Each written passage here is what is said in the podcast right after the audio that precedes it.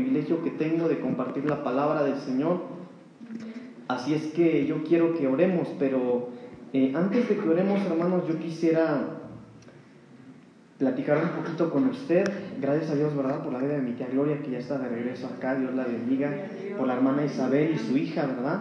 Que ya están con nosotros otra vez. Por cada uno de ustedes, por Miguel, por Mariana, por cada uno de los que estamos hoy acá, ¿verdad? Porque somos de casa y porque eh, esta es la casa de Dios. Y cada vez que alguno de nosotros viene aquí, el Señor siempre está dispuesto a oírnos. Y a oírnos porque venimos a veces con peticiones, pero a oír también nuestra alabanza y nuestra adoración. Cuando usted canta, cuando usted aplaude, ¿verdad? Porque a veces no, no, no sabemos las alabanzas. Eh, al menos cuando usted aplaude, le quiero decir que el Señor ve esa actitud. Sabe cuando usted le aplaude, aún la manera en la que usted lo hace. Así es que tenga la certeza de que nuestra alabanza y nuestra adoración subió como un perfume delante del Señor en esta tarde. Amén. Póngase de pie, por favor. Quiero que oremos, quiero que pidamos al Señor palabra de sabiduría y de ciencia en esta tarde, porque voy a hablar de un tema de ciencia, así es que vamos a pedirle al Señor un tema, un espíritu de sabiduría, de ciencia y de revelación de su palabra, para que podamos entender lo que tiene para nosotros. Papito, gracias te damos en esta tarde, Señor. Gracias por cada uno de mis hermanos y de mis hermanas. Gracias, Señor, por cada uno de los que hoy propusieron en su corazón, Señor, entrar por esas puertas con acción de gracias. Señor, gracias por cada uno de los niños, de los jóvenes y de los adultos, Señor. Porque juntos, Señor, como familia te hemos cantado en esta tarde, te hemos adorado, hemos hecho un culto, Señor, a ti. Pero Padre, ahora se ha llegado el tiempo de escuchar tu palabra, Señor, y en el nombre de Jesús tomamos autoridad, Señor, sobre lo que se mueve en los aires conforme tu palabra. Tomamos autoridad, Señor, sobre todo espíritu, sobre toda huesta espiritual, Señor, para que tu palabra en esta tarde pueda ser proclamada, Señor, conforme tu voluntad en esta tarde para tu pueblo, Señor. Te pido por favor, Señor, te suplico, Señor, que nos envíes un espíritu de sabiduría y de ciencia, Señor, un espíritu de revelación de tu palabra, para que todos podamos hoy, Señor, recibir esa palabra, Señor, que transforma, que da vida, que abre nuestros ojos espirituales, Señor, y que fortalece nuestros espíritus. En el nombre de Jesús, gracias te damos, Señor. Amén y amén. Gloria a Dios. Tomen su asiento, por favor, hermanos. Yo quiero, eh, yo quiero ser breve en este día, eh, aunque no se lo prometo, ¿verdad? Porque el tema del que voy a hablar es extenso, pero eh, yo quiero ser un poquito breve porque tengo algunos anuncios para el final. Uno de ellos es que, bueno, yo no sé si usted sabía, pero la iglesia tiene unas tarjetas como estas, hermanos. Eh, y en estas tarjetas viene el número de los pastores. Primero viene hasta arriba el número del pastor general, que es mi papá, y después viene el número mío acá abajo, que también soy su pastor. Entonces, yo quiero que cada uno de ustedes tenga estas tarjetas por cualquier necesidad que usted tenga, ¿verdad? Que tenga nuestros números y podamos estar en contacto. Mire, no sé por qué razón me estoy adelantando a los anuncios, le dije que eran para final, ¿verdad? Pero así es que al final le voy a pedir a mis hermanos servidores, en este caso nuestro hermano José, que hoy está sirviendo, que me ayude para que todos tengan tarjetas, hermanos incluso no una, sino más, para que si usted tiene la necesidad podamos repartir y compartir a quien sea necesario. Amén. Pero bueno, entrémosle a la palabra. Yo hoy quiero compartir con usted un tema al que titulé La última plaga. ¿Cómo se llama el tema? La última plaga. Y yo quiero antes de que hablemos acerca de, este tema, hermanos, hablarle un poquito acerca de un poquito de historia, pero también un poquito de eh, de ciencia, de medicina. Yo quiero comentarle, hermano, que el libro de Apocalipsis es un libro de revelación, ¿verdad? Y es muy profundo, hermano. Yo, yo quiero que el Espíritu Santo me ayude hoy para, para eh, darle a usted la palabra y que pueda ser de una manera entendible y pueda ser disipada toda duda o todo temor que pudiera haber hoy, de acuerdo a lo que estamos viviendo en la sociedad. Y quiero hablar un poquito, hermanos, acerca de algo que ha estado eh, consternando al mundo entero. Eh, y es uno de los virus que se ha desatado en estos últimos días, ¿verdad? Yo estaba leyendo las estadísticas hasta el día de ayer por la noche que estaba estudiando y, y la ONU, en, los, en las cifras que tiene la ONU, dice que hay alrededor de 84 mil personas infectadas ya con el virus del coronavirus, ¿verdad? Eh, en nuestro país, según las, las estadísticas que tiene la ONU, hay cuatro personas infectadas. Eso era hasta ayer en la noche, no sé, hoy en la mañana. Pero yo quiero hablarle un poquito de esto conforme a la palabra, hermanos. ¿Qué papel jugamos o cómo tenemos que reaccionar nosotros a este tipo de cosas? Mire, hay gente que, por ejemplo, dice, no, no, no, eso no nos va a tocar a nosotros, es que no te preocupes. Y hay otros que lejos de que no les importe, hay cristianos también que apenas ven algo, una noticia en internet o algo y se alarman y tienen miedo y tienen temor. Y la realidad es que las dos posturas son peligrosas porque no podemos pasar desapercibidos nosotros como cristianos y ser cristianos irresponsables pensando que no tienen ningún interés. Cuando esto ya no es una epidemia, sino es ahora una pandemia. Entonces nosotros como cristianos no podemos decir, bueno, no pasa nada, no te preocupes, no podemos tomar ese papel, hermanos, de irresponsabilidad. Pero tampoco podemos ser amarillistas, ¿verdad? De ver una noticia y y hasta publicarla, ¿verdad? En Facebook. No, no vamos a morir. No, no podemos tomar eso. Entonces yo quiero que hablemos un poquito acerca de eso. Y quiero empezar hablando acerca de algo que, que dice el libro de, de Apocalipsis. Eh, pero esto que le voy a hablar primero, hermano, es el fundamento de lo que quiero que aprendamos hoy.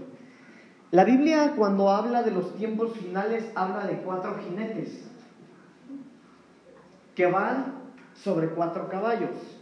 Eh, y aquí présteme atención, por favor, hermano, porque repito, estos temas no son muy comunes de hablar, así es que si no, puede que se confunda. Pero la Biblia habla, hermanos, empieza hablando en el libro de Apocalipsis, capítulo 6, acerca de cuatro caballos de diferentes colores.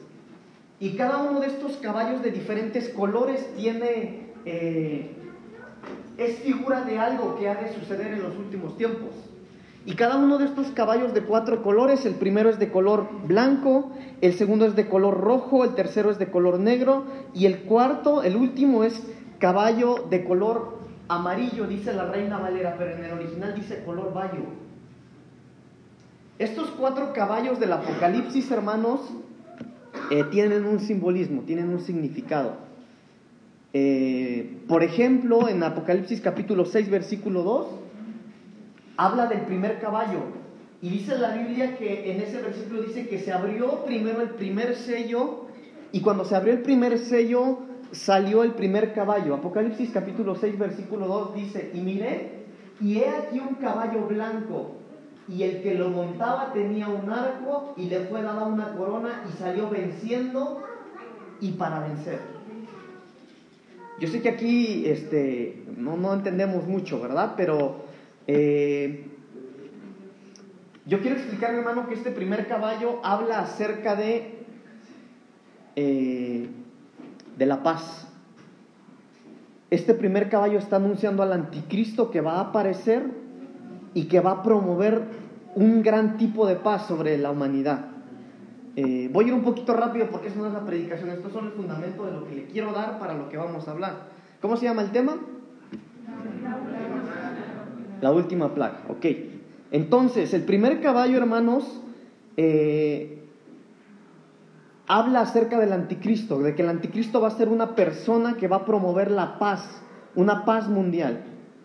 Y este primer jinete significa conquista, porque el, el anticristo va a ser aquel que va a tratar de conquistar y para conquistar a todo el mundo va a promover paz mundial. Va a tratar de unir los gobiernos, eh, entre otras cosas. Pero avancemos, hermano. El segundo jinete aparece en Apocalipsis capítulo 6, versículo 4.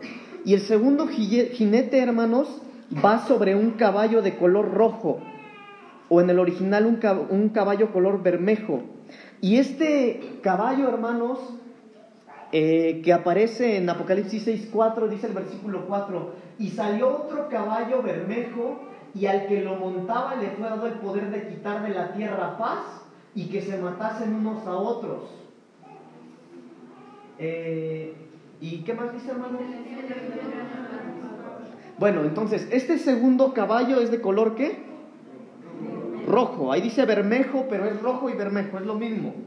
Y este segundo caballo, hermanos amados, viene a tirar todo lo que el anticristo vino a promover, que es la paz y es la guerra. El significado de este segundo caballo color rojo es que va a haber guerra.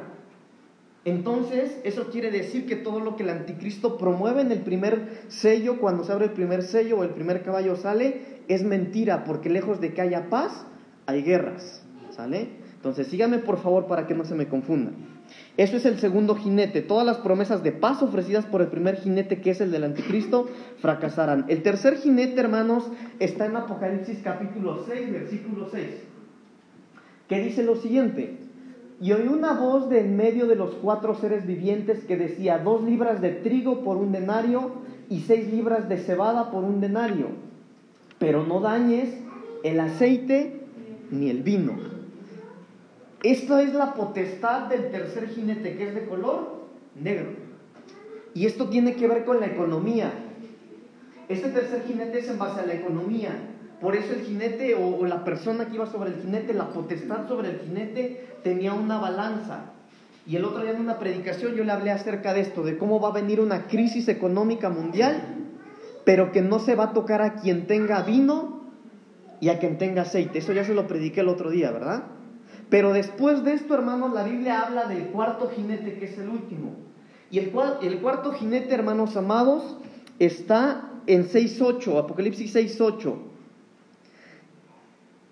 Y, repito, hermano, todo esto que le estoy dando, esta información que le estoy dando, no es la predicación, es solo el fundamento para lo que yo quiero que hablemos hoy.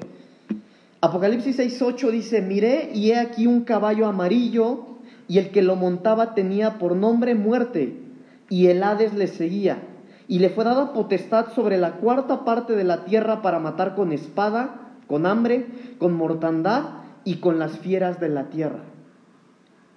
Este es el cuarto jinete. Este cuarto jinete es de color amarillo o bayo, le digo yo que dice en el original. Y la potestad, hermano, o, lo que significa este cuarto jinete, es la muerte. Es muerte. Ahora me llama la atención algo, hermanos, que si es el, el, jinete de la muerte, hermano, dice que tenía por nombre muerte. Ahora mire, veamos algo interesante, hermanos. Ahí vamos a estar trabajando en este versículo. Dice, hermanos, eh, al principio, miré aquí un caballo amarillo y el que lo montaba, escuche esto, y el que lo montaba tenía por nombre muerte. Número uno, de los cuatro caballos, este es al único que tiene nombre el jinete. ¿Ya se dio cuenta de eso? De los demás no se habla el nombre del jinete, pero a este sí. Y aquel que montaba el caballo, su nombre era muerte. Entonces, cuando se abre este cuarto sello, cuando este jinete sale a luz, empieza un espíritu de muerte a regarse alrededor. ¿Alrededor de quién? De la cuarta parte, dice, o cómo dice ahí, sobre la cuarta parte de la tierra. Ahora, eh, y dice que después de la muerte, es decir, viene el jinete de la muerte y detrás viene persiguiéndolo el Hades. ¿Usted sabe qué es Hades o qué es el Hades? ¿Sí? Hades significa, hermano, lugar de los muertos. En, en, griego es Hades y en hebreo es el Seol. Entonces, hermano, yo quiero que usted le quede claro algo, que este cuarto jinete, el jinete de la muerte montado sobre el caballo amarillo, lo que pretende es traer muerte. No es otra cosa, sino traer muerte, matar. ¿Matar a quién? A una cuarta parte de la tierra. Ahora, eh, hermano Pablito nos está asustando, ¿verdad? Si hablamos de la cuarta parte de la tierra, hermano, hasta el día de ayer en la noche, lo que según yo investigué, habemos 7.767 millones de personas en el mundo. 7.767 millones de personas en el mundo. ¿Cuál sería la cuarta parte, hermanos? Ayúdenme, jóvenes. De 7.767 millones de personas. 7.667. ¿Cuál sería la cuarta parte? 1.8. 1.9 millones de personas. Bueno, ¿sí? ¿19? Algo así, ¿verdad, hermanos? 1.19 mil millones. esto, esta, eh, esta cuarta parte de esta cantidad es el número de personas que morirán a causa de este cuarto jinete. Ahora, ¿qué tiene que ver esto, hermano Pablito? ¿Qué tiene que ver? Bueno, mire, le quiero comentar algo, hermano. La realidad es que estos sellos, según la teología, van a aplicar en el tiempo de la tribulación y de la gran tribulación. Y es verdad.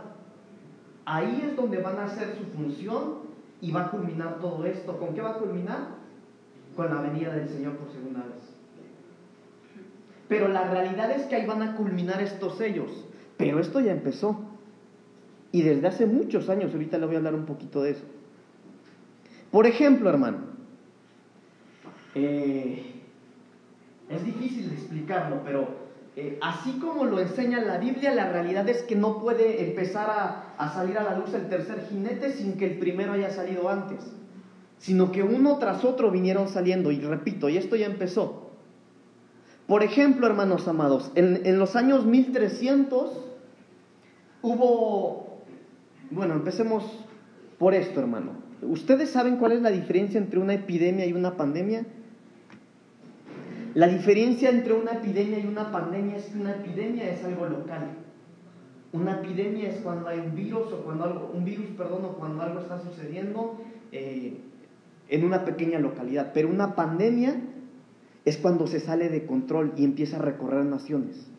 Hasta el día de ayer le decía hay 84 mil, hay casos hay, 84 mil casos registrados del coronavirus, pero hasta el día de ayer en la noche ya estaba el coronavirus en 60 países del mundo.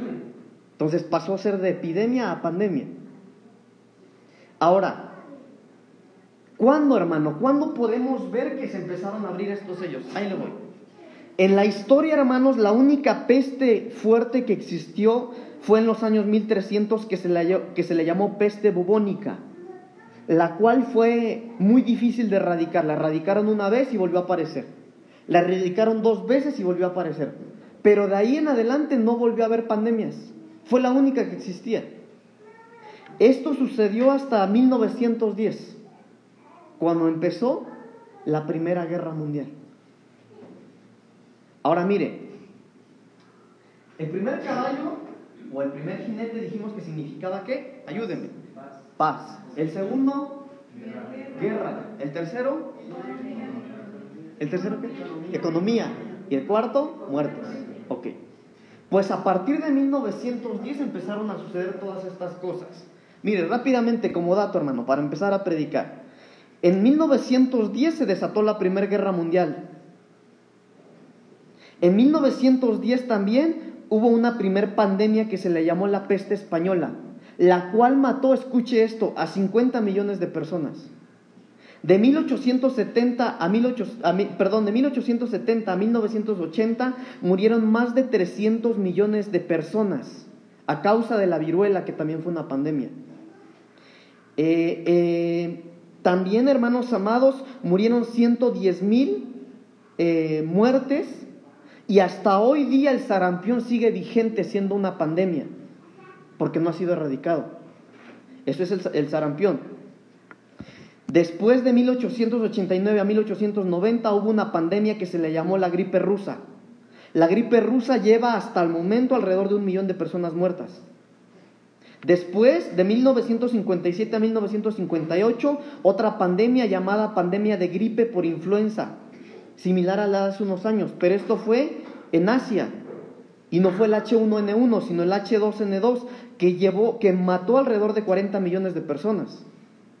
Después, en 1981, apareció una pandemia llamada SIDA, que hasta la fecha de hoy, hermanos amados, lleva más de 30 millones de muertos.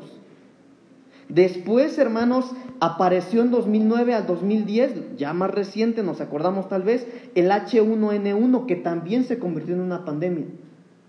Y que hasta la fecha lleva alrededor de 18 mil a 20.000 casos de personas muertas en el mundo.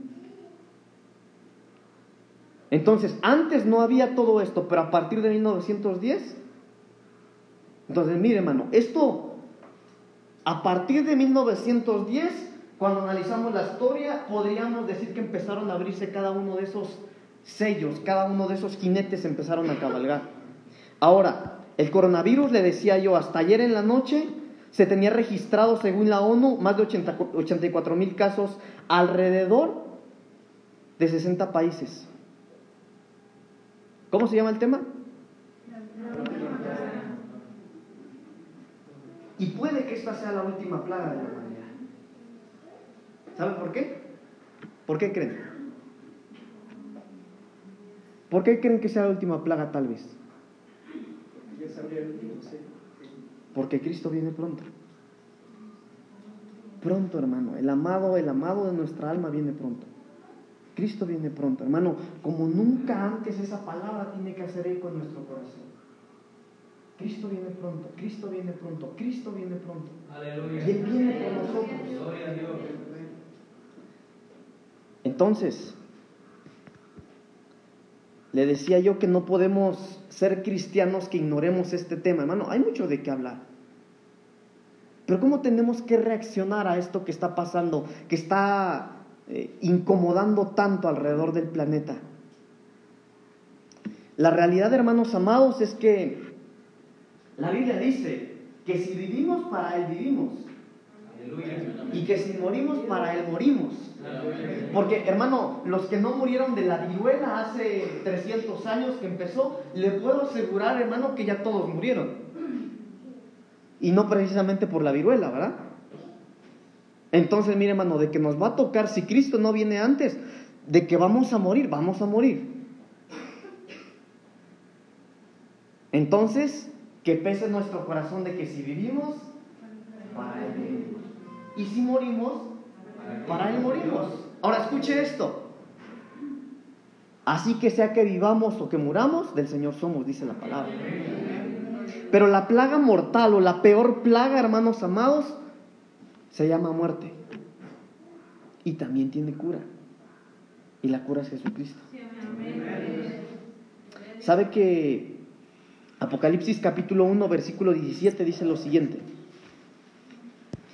Cuando le vi caí como muerto a sus pies y él puso su diestra sobre mí diciéndome, no temas, yo soy el primero y el último y el que vivo y estuve muerto. Mas he aquí que vivo por los siglos de los siglos, amén. Y tengo las llaves de la muerte y del Hades.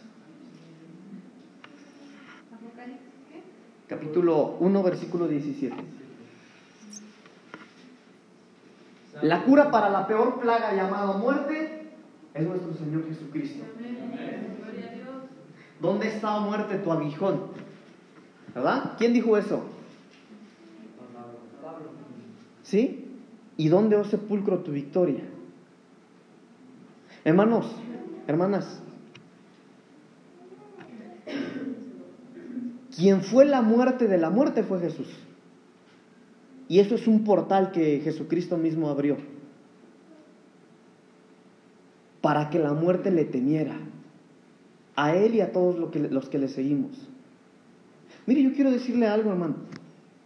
La realidad es que cuando alguno de nosotros, después de haber aceptado a Cristo en nuestro corazón, muere, es porque tuvo que, ya que haberle, la muerte ido a haberle pedido permiso a Dios. Antes no. Entonces, no se espante, hermano, por el coronavirus.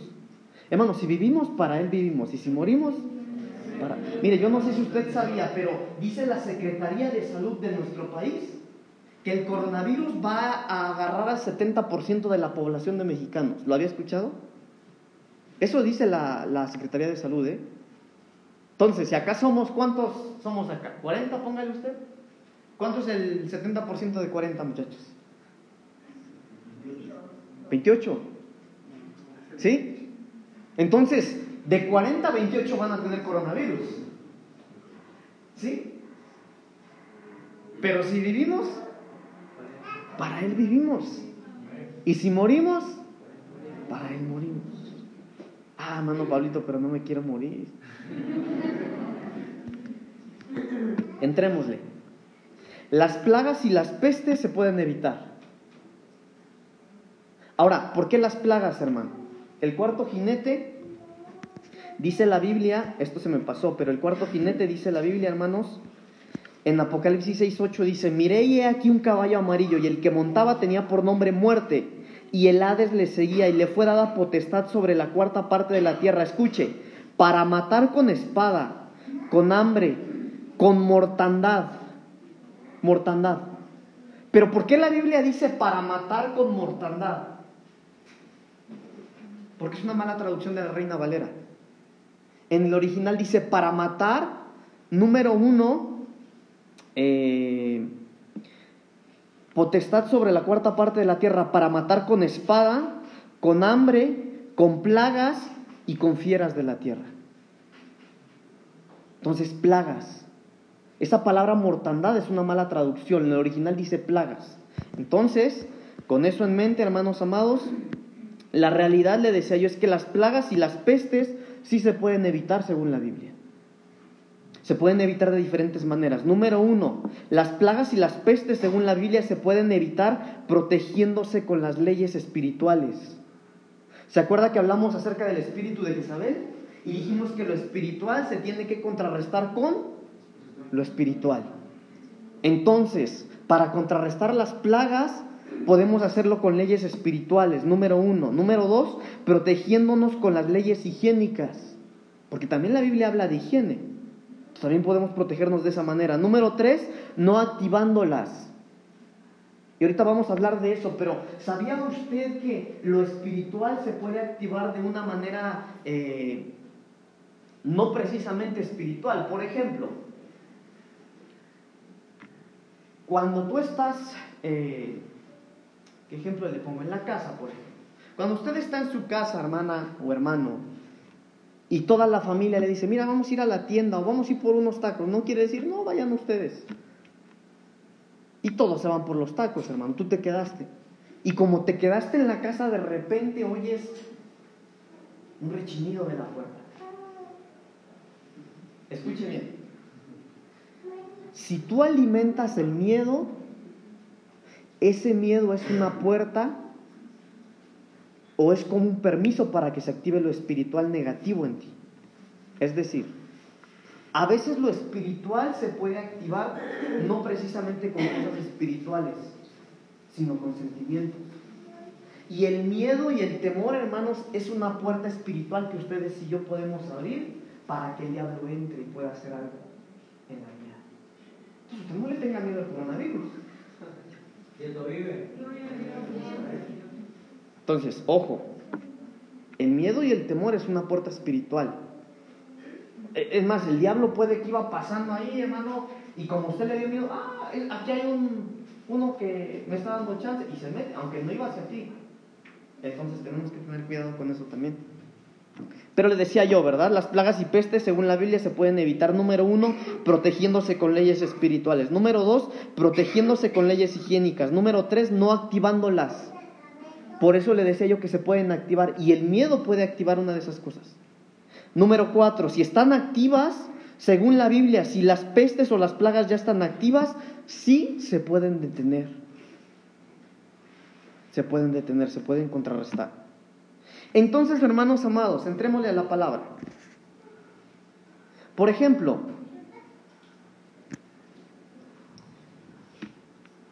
Salmo 91, por favor, capítulo 1. Salmos 91, 1. Gloria a Dios, bendito es Dios, ¿verdad?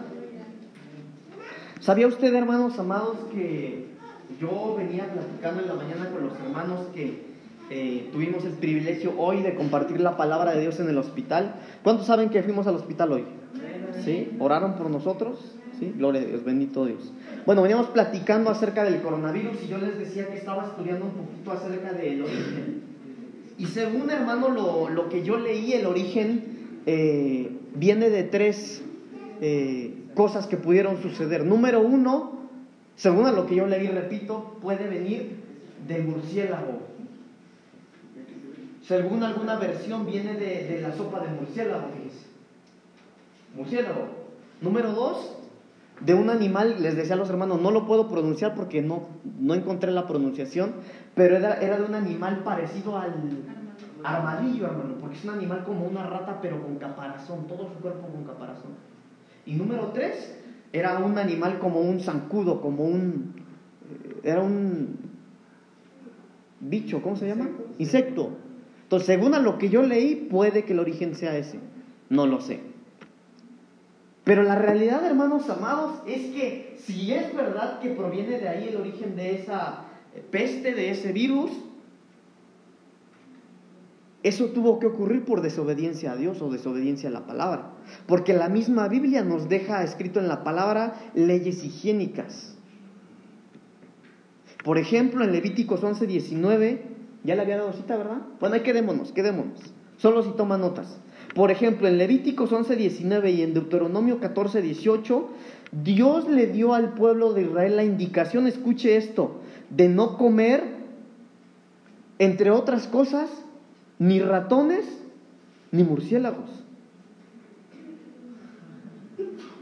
Entonces, ahora mire hermano, no es que Dios no quiera que tú te eches un buen ratoncito asado, ¿verdad? Pero hermano, esas son, son leyes higiénicas que el Señor nos da. Ahorita lo vamos a ver a la palabra. Pero si realmente viene de, eh, si efectivamente el coronavirus viene de algo así, hermano, es por poca higiene. Y la Biblia también nos enseña a ser higiénicos. Pero Salmo 91 dijimos, ¿verdad? Empecemos a leer la palabra del Señor a partir del versículo 1, hermano. El que habita el abrigo del Altísimo morará bajo la sombra del Omnipotente.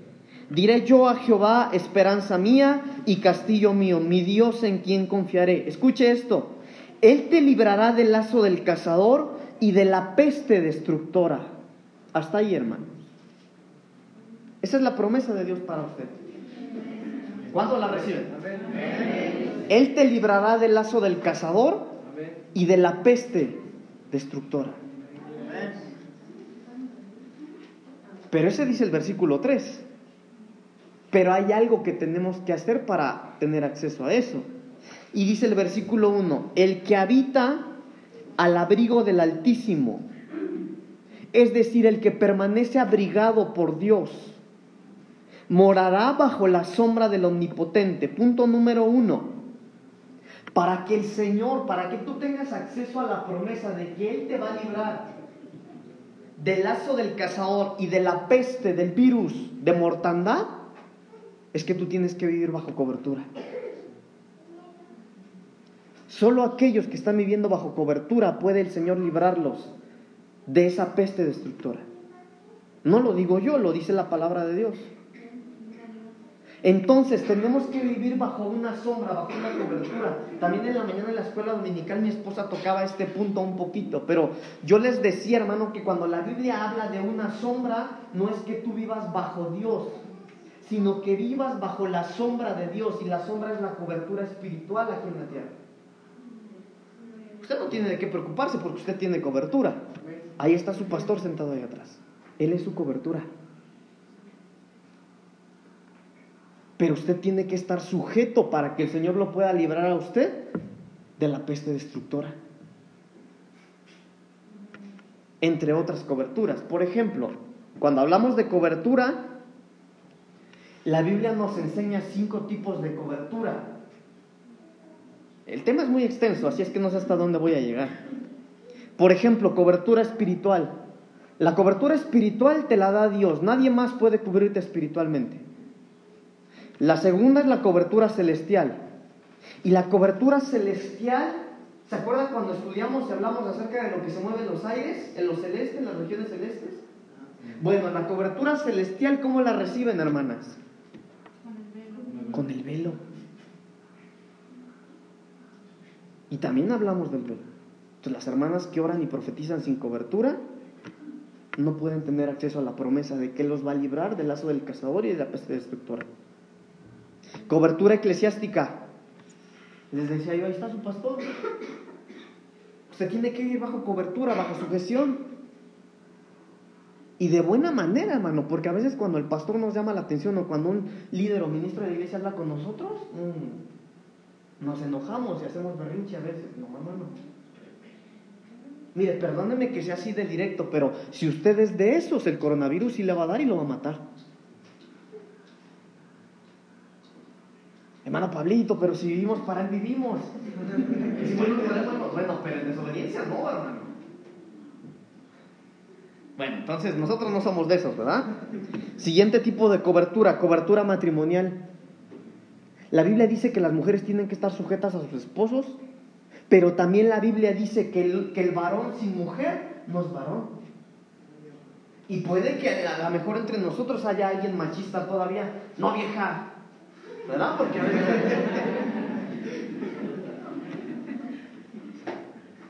A veces queremos que nuestras esposas nos digan, sí, mi señor. Entonces, no, hermano, no, hermano. Bajo cobertura.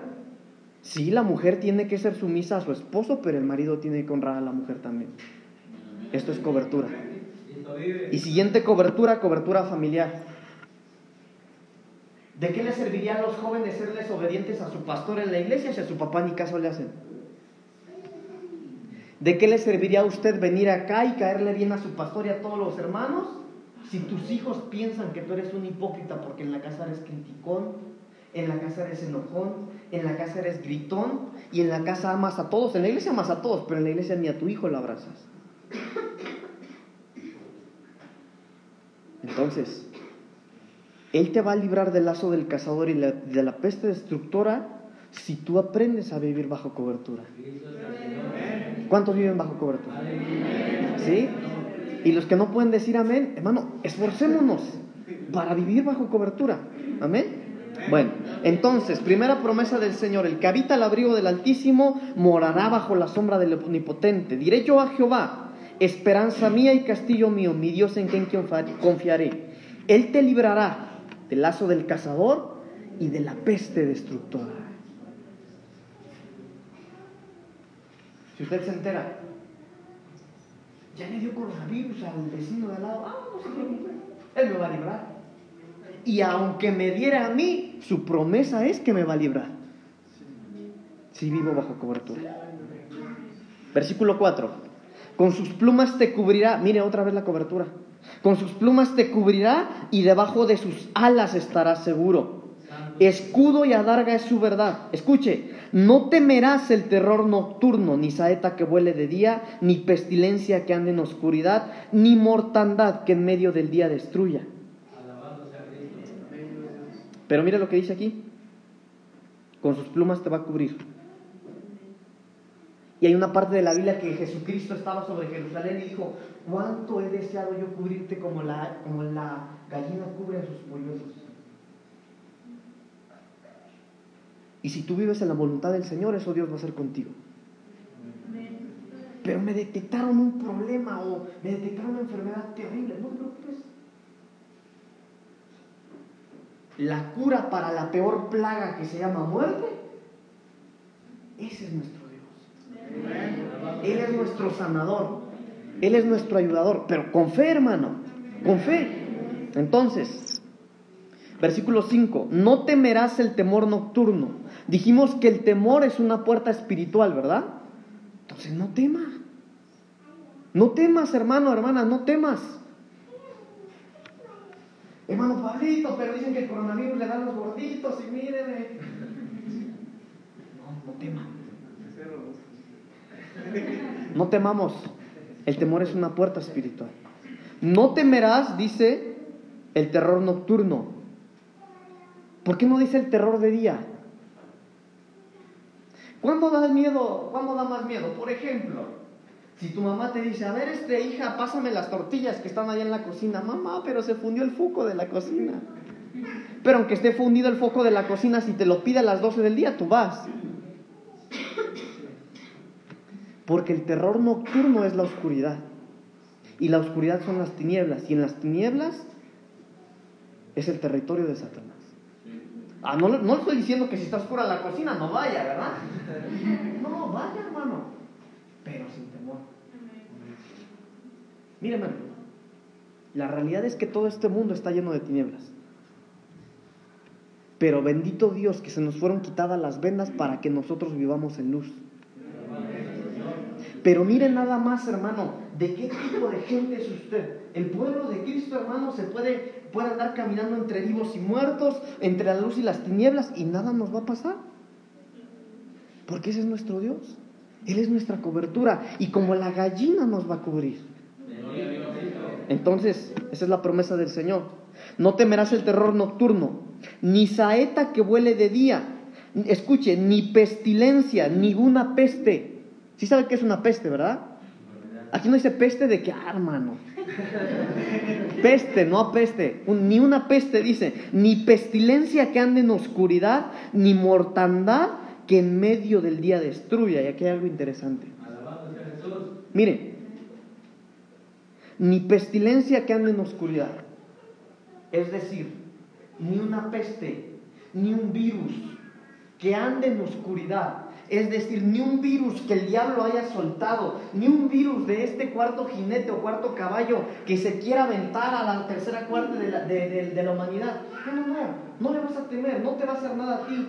Ah, pero escuche lo siguiente. Mire, hermano, interesante. Ni pestilencia que ande en oscuridad, es decir, de parte del diablo, pero tampoco la mortandad que en medio del día destruya. Porque a algunos cristianos sí les va a llegar el coronavirus. Y puede, hermano. Dios te libre de ti, me libre a mí, pero puede que algunos de los que estamos acá. ¿Sabe por qué? Porque Dios lo va a permitir.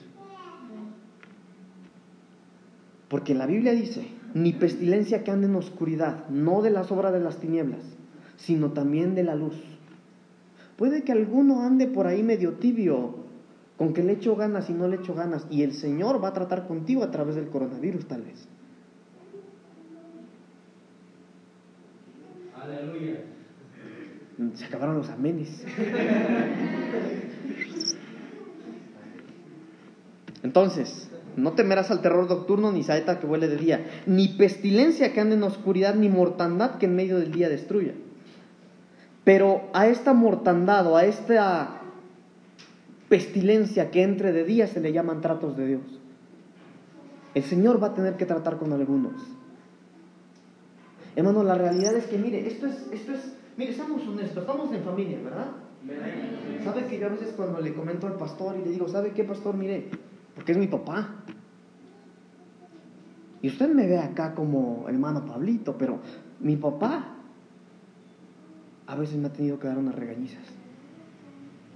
Y mire, yo honestamente, ya está el pastor, usted le puede preguntar, yo, mire, mire pastor, yo no entiendo suave, ¿eh? A mí si no me hablan duro, yo no entiendo. La verdad, siendo honestos. Pero no creo que nada más es conmigo. Yo lo veo con algunos de ustedes también.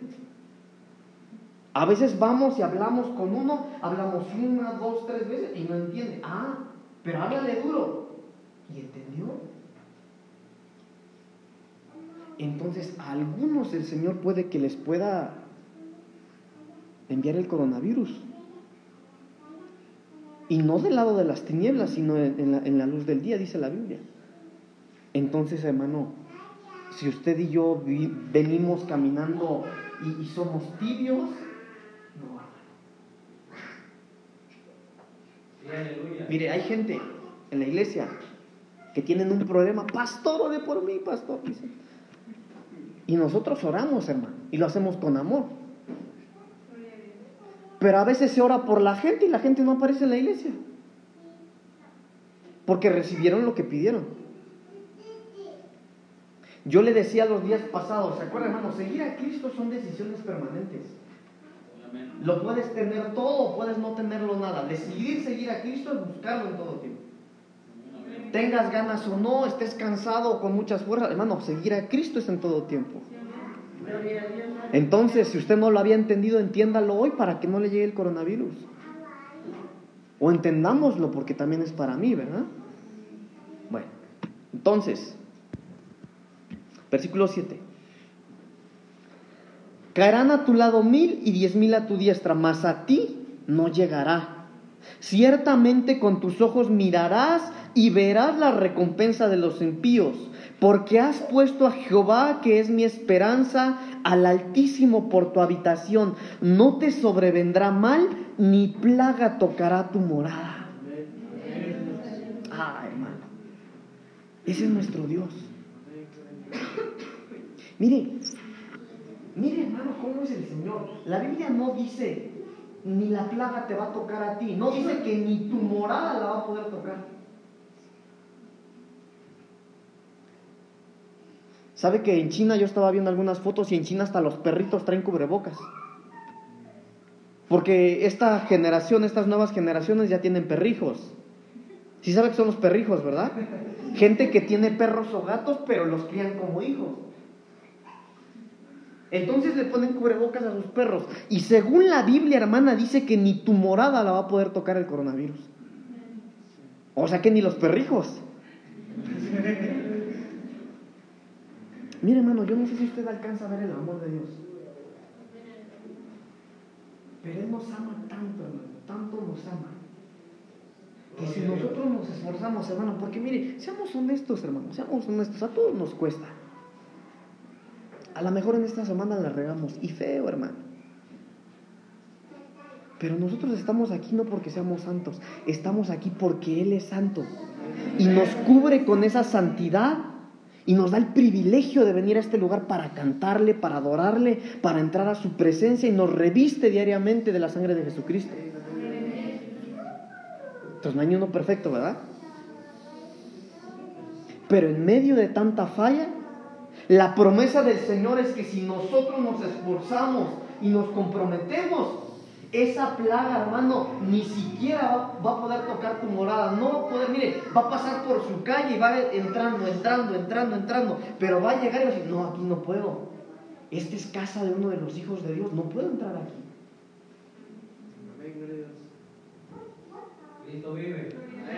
Ahora mire, esto que está sucediendo, hermano,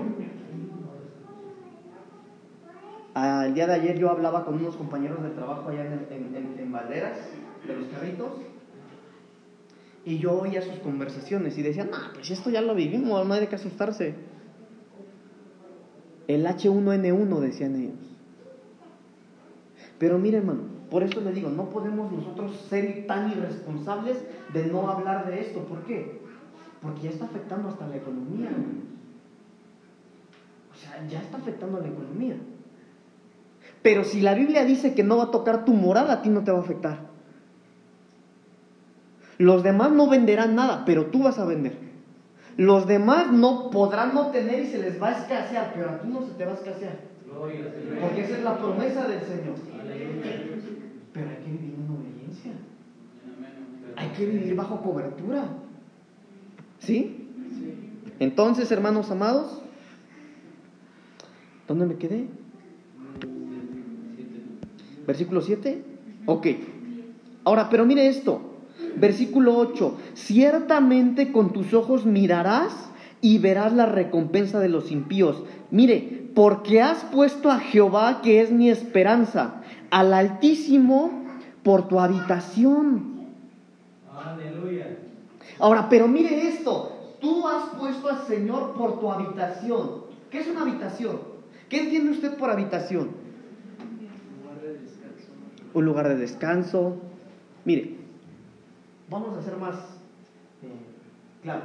Usted tiene su casita, ¿verdad? Y los que no tiene pronto la vamos a tener. ¿Cuántos dicen amén? Amén. Entonces, usted tiene su casita, usted tiene, entra, tiene su salita, ¿verdad? Tiene su sala, tiene su cocina, tiene su baño, pero también tiene su habitación, tiene su recámara. Y aquí la parte de la Biblia dice que vendrán cosas buenas. El Señor te va a guardar, te va a proteger y te va a cubrir porque tú has puesto al Señor como tu habitación. Tú habitas en Él. En el Salmo 91, en el primer versículo, lo que leímos dice, el que habita al abrigo del Altísimo. No dice el que se acerca de repente. No dice los domingueros, hermanos. Toma la Dice el que habita al abrigo bajo el abrigo del Altísimo. Entonces hay que habitar en el Señor. Mire, yo entiendo que hay gente que no puede venir entre semana, hermano, excelente. Pero si usted puede y no quiere, aguas con el coronavirus. Porque entonces no está poniendo al Señor como su habitación. Mire qué, mire qué clara es la Biblia, hermano. La Biblia no es profunda hay que poner al Señor como nuestra habitación. Hay que habitar en Él. Y aún los que no pueden venir, hermano, haga usted al Señor su habitación ahí en en la combi cuando va al trabajo, en el trabajo cuando puede. Hagamos del Señor, hermano, nuestra habitación, habitemos en Él. No lo visitemos de repente. Hay que habitar en Él. Amén. Entonces, tenemos que, hermanos amados, habitar en el Señor. Ahora, miren lo que sucede, hermano. La realidad es que aquellos que habitan en el Señor, miren, si uno habitó en Dios, en Dios Padre, fue Jesucristo el Hijo. No hay otro ejemplo para agarrar. Por ejemplo, no podemos agarrar a los discípulos porque ellos desde que nacieron fueron pecadores hasta que llegaron con Jesús. Pero si uno nos puede dar el ejemplo claro de lo que es habitar en, el Señor, es Jesucristo su Hijo. Y miren lo que sucedía con Jesús y las pandemias. La Biblia dice, hermano, o, le, quiero contar que en los tiempos bíblicos la, la lepra era una enfermedad contagiosa, contagiosa, perdón, era una pandemia. Incluso, hermano, cuando usted estudia la historia, podemos aprender que los leprosos cuando caminaban en algún lugar, ellos tenían que ir gritando, hombre inmundo, hombre inmundo, hombre inmundo. Todos los que tenían lepra tenían, cuando se movían de un lado a otro, tenían que ir gritando, hombre inmundo, hombre inmundo. ¿Sabe por qué? Para que las personas que lo escucharan se hicieran a un lado. Porque de lo contrario, si no se movían y el leproso pasaba por donde ellos estaban, ellos podían ser contagiados. ¿A qué bueno? Nadie los podía tocar. Ellos vivían aparte. Pero aquel, Jesús, el Hijo de Dios, el que tenía al Padre como habitación, hermano, los tocaba cuando oraba por ellos los tocaba. Y nunca tuvo lepra. Ahora mire, hermano, imagínese la escena. Imagínese la escena. Yo me imagino, hermano, a los leprosos, hombre inmundo, hombre inmundo. Y todos, hermanos, se hacían a un lado. Ahora mire, hermano, entre paréntesis. La lepra era algo horrible. Yo me imagino a la gente leprosa, hermano, con sus, sus ropas llenas de sangre, oliendo horrible, hermano, porque tenían pedazos de carne que se les caían, carne podrida. O sea, era algo horrible, hermano. Entonces, ¿cómo no se van a hacer un lado, verdad? Pero cuando llegaba Jesús, Él se acercaba y los tocaba. Y yo puedo imaginarme, hermano, cómo, mire, no sé, cómo esa, esa pandemia, cómo ese virus, cuando Jesús ponía la mano, podía correrse sobre sus dedos y pareciera que yo puedo ver, hermano, cómo se iba subiendo los, el virus, pero el virus se iba deshaciendo ante la presencia de Jesús. ¿Por qué? Porque el antídoto para la peor plaga es Jesucristo. El Hijo de Dios, nuestro Señor. Es nuestro Dios, hermanos. Aún, hermanos, si usted le detectan coronavirus, clama a mí y yo te responderé. Y te enseñaré, te enseñaré cosas grandes y ocultas que aún no conoces. ¿Quién como nuestro Dios? Nadie, hermanos, nadie. Muchos querrán igualarlo, pero nadie como nuestro Dios. ¿Cómo contrarrestar la última plaga? Hermano, yo creo que Cristo viene pronto, lo anhelo con todo mi corazón. Yo lo anhelo. Mire, hermano, hermana, Qué triste sería que usted y yo nos hayamos estado guardando durante tanto tiempo. No sé cuántos días, meses o años lleves tú como cristiano, como cristiana. Pero hermano, ¿verdad que es difícil ser cristiano? Y qué triste sería habernos guardado tanto tiempo para que cuando el Señor venga nos haya en pecado y nos quedemos. Y Cristo viene pronto. Esto, hermano, esto que estamos aprendiendo hoy son señales de que el Señor está a las puertas. Él viene pronto, pronto, muy pronto. Mire, yo no sé, hermano, si vamos a estar aquí dentro de un año. No sé si vamos a estar aquí en un mes, pero el Señor viene pronto. Y yo lo anhelo con todo mi corazón, hermanos. Y por mucho que nos cueste, usted y yo tenemos que guardarnos diariamente, hermano. No tenerle miedo al coronavirus. Tengámosle más miedo a nuestro pecado, hermano, y que, que el Señor venga y no nos halle dignos de, de ser arrebatados por Él. Gloria a Dios. La fórmula para contrarrestar la última plaga, Éxodo capítulo 12, versículo 23. Éxodo capítulo 12, versículo 23. ¿Cómo voy de tiempo, hermanos? 12.51, 2.51, ¿verdad? Éxodo 12, 23, por favor. Dice la palabra del Señor. Porque Jehová pasará hiriendo a los egipcios. Y cuando vea la sangre en el dintel y en los postes, pasará Jehová aquella puerta y no dejará entrar al heridor en vuestras casas para herir.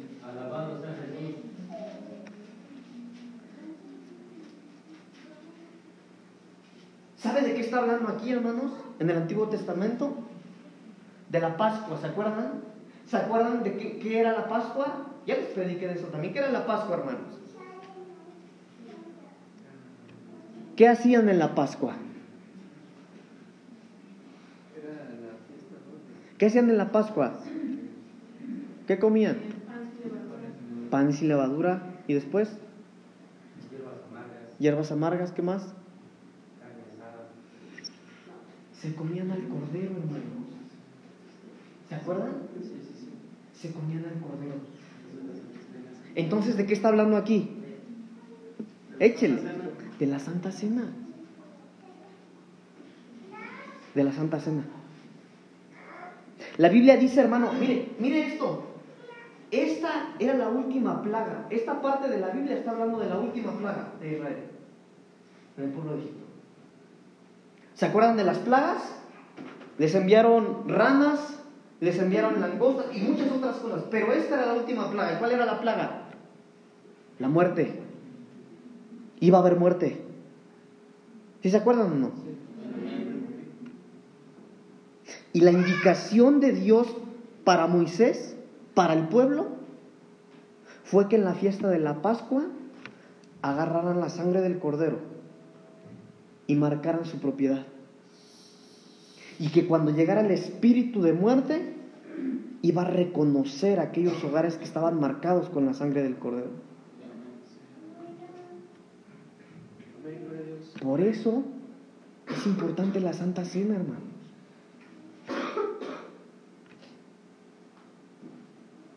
¿Cuántos le tienen miedo al coronavirus? Hay que tomar Santa Cena porque te van a marcar el alma. Hermano, la sangre de Cristo puede más que cualquier medicamento. La sangre de Cristo puede más, hermano, que cualquier vacuna. Puede más. Mira, hermano, yo lo he visto. Y varios acá lo hemos visto. Yo he visto cánceres ser sanados. Yo he visto muertos levantarse a causa de la sangre de Cristo. Ese es el antídoto efectivo. La sangre de Cristo. La Santa Cena. Cubrirnos, venir delante del Señor, aceptarlo en nuestro corazón y crecer, bautizarse y después participar de la Santa Cena. No menospreciemos la Santa Cena, hermanos. Si usted está mal hoy, entre paréntesis, vamos a participar de la Santa Cena en la velada. Si usted está mal, vuélvase, arrepiéntase de sus pecados, caminemos firmemente delante del Señor y participemos de la Santa Cena. Marcos capítulo 7 versículos 3 y 4. Marcos capítulo 7 versículos 3 y 4.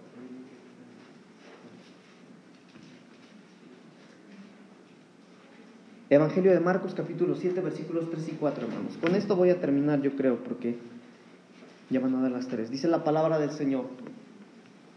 Porque los fariseos y todos los judíos, aferrándose a la tradición de los ancianos, si muchas veces no se lavan las manos, no comen. Y volviendo de la plaza, si no se lavan, no comen. Y otras muchas cosas hay que tomar para guardar, como los lavamientos de los vasos de beber, y de los jarros, y de los utensilios de metal, y de los lechos. Y esta parte de la Biblia, hermanos, nosotros los cristianos siempre lo hemos agarrado como una crítica.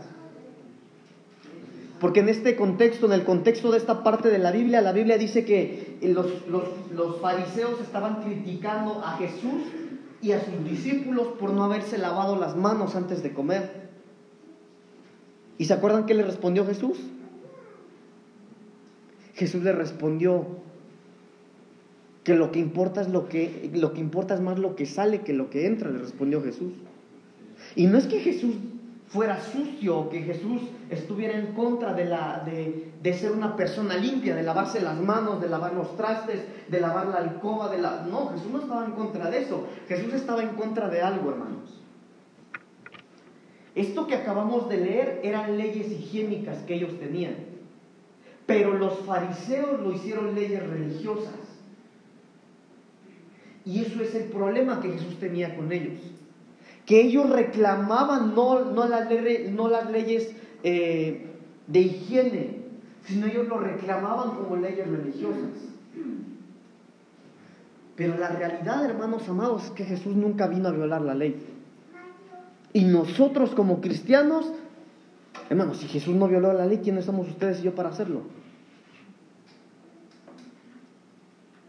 Por eso es que nosotros sí saludamos a nuestra bandera respetamos a nuestras autoridades. ¿Sabe que hay iglesias que hasta tienen un estandarte de una bandera ahí? Yo no lo veo mal. Pero esta parte de la Biblia, hermano, era una ley que ellos tenían. ¿Y cuál era la ley?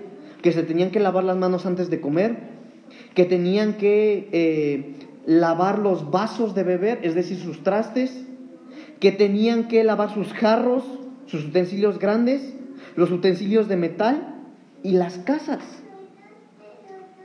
Entonces, esto no es una parte negativa, no porque Jesús le reclamó eso, nosotros no lo tenemos que hacer. Entonces, si usted me dice, no, Pablito, fíjate que eh, la Biblia dice que Jesús les dijo que eso no era importante, no, eso es falso. Lo que pasa es que Jesús estaba debatiendo con ellos, repito, porque esto era una ley higiénica que los, eh, los religiosos la hicieron una, una ley religiosa. Pero hermano amado, ustedes y yo tenemos que ser higiénicos. Usted no puede decirle, Señor, guárdame del coronavirus, pero si nunca limpias tu casa. Aquí no hay nadie, yo lo sé, hermano. Pero por si acaso. Usted no puede, mire, una pandemia es provocada por un virus. Y lo que se anda moviendo, hermano, sobre los aires es eso, es un virus. Entonces, si nuestras leyes sanitarias dicen, bueno, hay que usar cubrebocas, usemos cubrebocas. Si nuestras leyes dicen, bueno, hay que usar gel antibacterial, usemos gel antibacterial. Tal vez aún como iglesia vamos a tener que comprar gel, antibacterial. Y eso no es que no confiemos en Dios.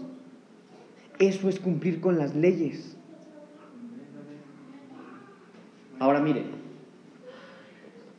si usted piensa que el enfermarse no es de Dios, le quiero decir que no es así. El apóstol Pablo murió aún enfermo y sirvió por muchos años.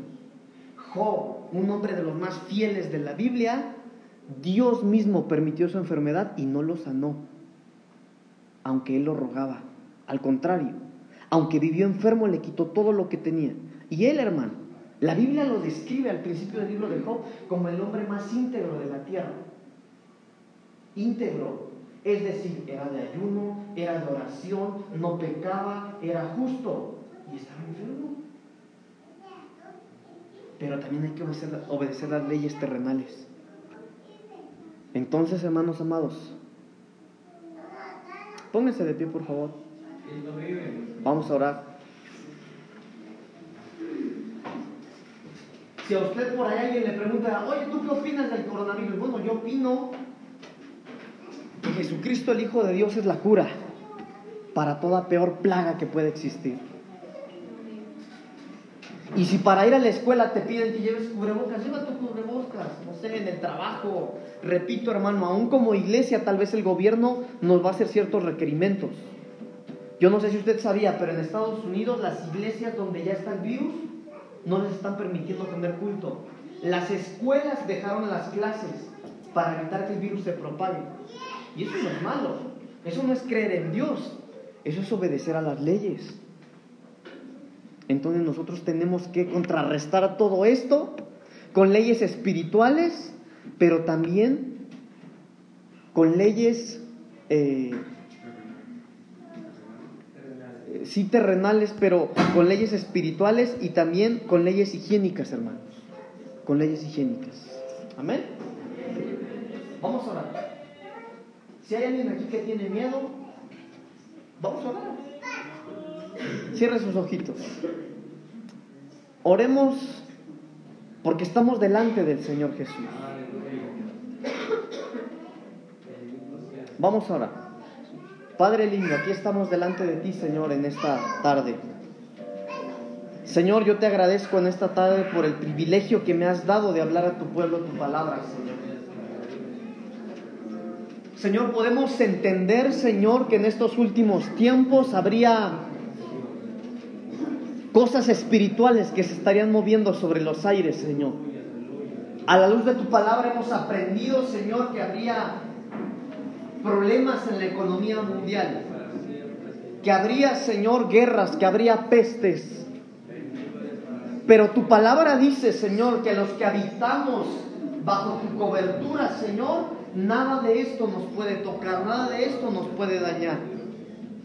Señor, el mundo está proclamando una pandemia, Señor. El mundo está proclamando muerte. El mundo está proclamando, Señor, desastres en las familias. Pero mira, Señor, en esta tarde aquí está tu pueblo, Señor. Aquí están tus hijos y aquí están tus hijas. Padre, y en esta tarde, en el nombre de Jesús, con la autoridad que nos fue conferida, Señor,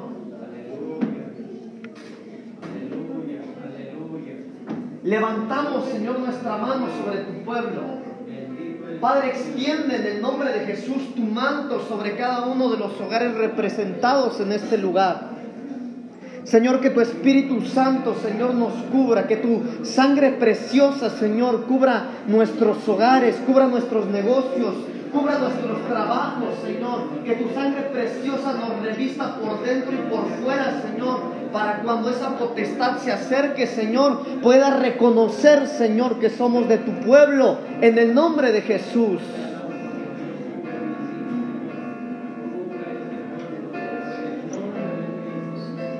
Vamos hermano, ora, habla con el Señor. Exprésate delante del Señor. Sin miedo, sin temor. La última plaga no era para el pueblo de Israel, era para el pueblo de Egipto.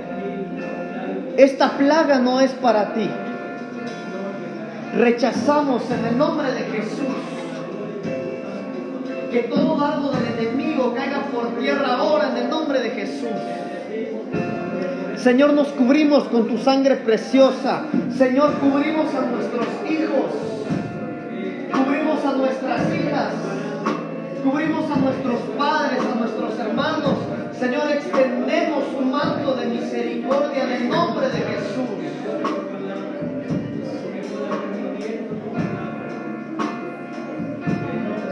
En el nombre de Jesús.